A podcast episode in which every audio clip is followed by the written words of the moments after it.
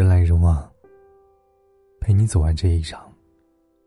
这里是不二大叔，我是沐风。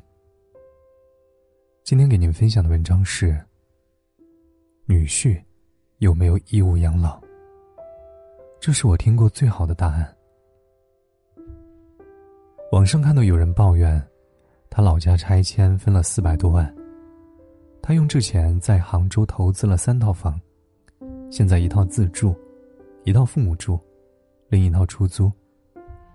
他上班加房租，每年收入二十万。但因为家里要养两个孩子，老婆暂时没有工作。最近，岳父母忽然提出，十分思念远嫁的女儿，想让他把正在出租的房子腾出来，方便他们过来常住。博主老婆也觉得，自从自己出嫁之后。一直没能对父母尽孝，所以非常支持父母来杭州。博主觉得很不公平，这三套房子都是我婚前财产，凭什么要给他们住啊？除此之外，博主想的还很远。如果岳父母来常住，意味着每年至少要少六万的租金收入，而且岳父母的退休金总和只有一个月两千块，他们的身体一旦不好。我该怎么办？看完这个帖子，我真的好心疼博主老婆。且不说把父母接到身边常住，这样的愿望太奢侈了。他目前需要考虑的是，假如有一天，他的父母身体出现问题，老公又拒绝赡养，他是否有能力对父母尽到基本的责任呢？如果一个女人嫁给三套房的男人，抚养两个孩子。都没有能力给父母尽孝，那么其他嫁出去的女儿，还有什么指望呢？女人落到这种下场，真不如不嫁人，不生娃，自己工作赚钱，好歹能照顾自己的爸妈，不需要看别人的脸色。那么女婿有没有义务养老呢？从法律上来看，标准答案当然是没有。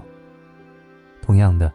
儿媳也没有义务对公婆养老，而现实却是，生儿子的父母往往不担心自己的养老问题，因为儿子有收入，在家里有发言权。生女儿的家庭，一旦女儿为了照顾孩子不去工作，在养老问题上就失去了底气。像刚才帖子里博主的老婆，如果她不在家看孩子，而是选择出去工作。未必就拿不出钱来孝敬爸妈。可照看孩子是他的责任，孝敬父母是他的义务。这两样东西在相当长的一段时间里，他只能顾及一个。我抱起孩子，就腾不出手来抱一抱爸妈。这是很多家庭主妇的窘境。只要我们一天不承认女性的家庭劳动，这样的情况。就一天不会改变。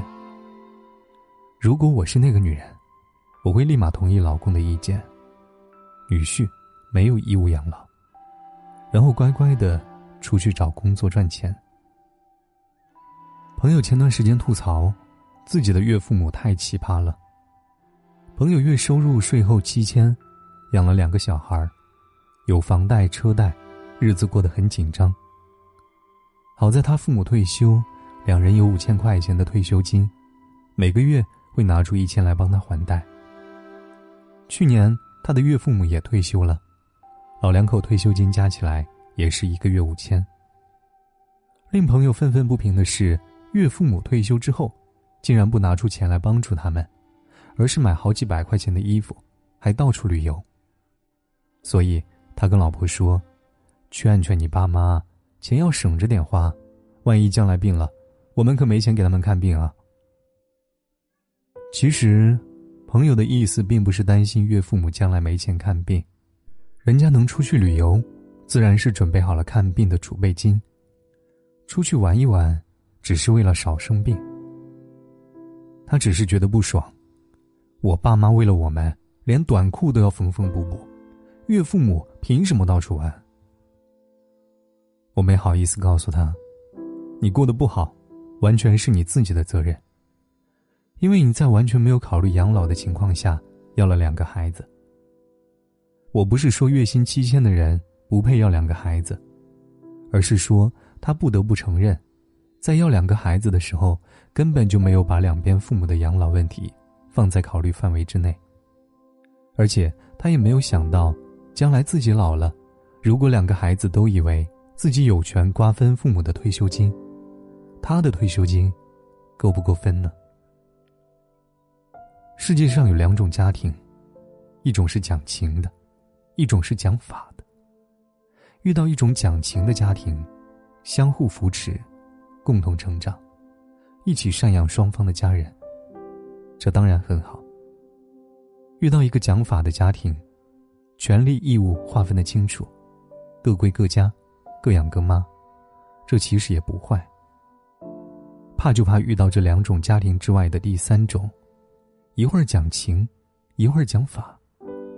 讲情的时候，他慷慨激昂，女人应该放弃工作，相夫教子，照顾公婆；老人应该拿出退休金扶持儿女。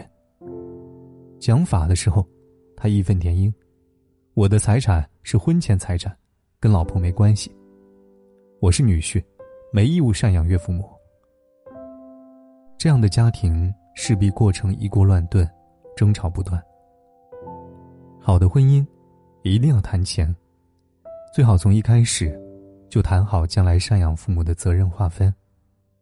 如果一个男人认为，没有收入的家庭主妇，没有资格拿钱赡养自己的爸妈，那么你要做的，就是少要一个孩子，甚至不要孩子，或者干脆不要嫁给他，赶紧出去工作，千万别做没有收入的家庭主妇。真的，女婿没有义务养老。这就像你没有义务为了谁，牺牲自己的事业，奉献自己的一生。莫言说：“这辈子我只对两个人负责，生我的人，和我生的人。能不能对得起生你的人，和你生的人，全看你自己了。”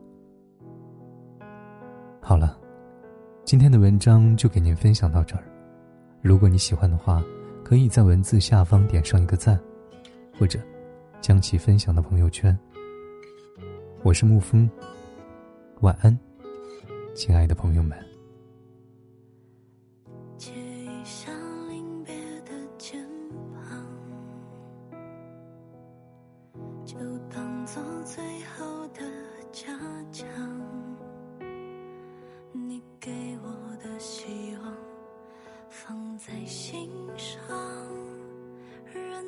去随便遗忘，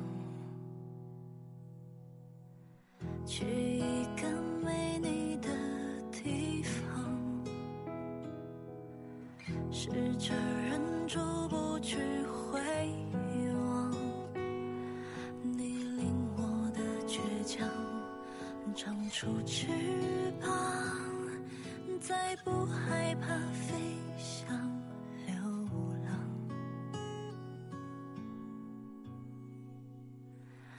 假装不在乎悲伤，却眼含泪光，偷偷对曾经的美好无法说谎。我一心追逐。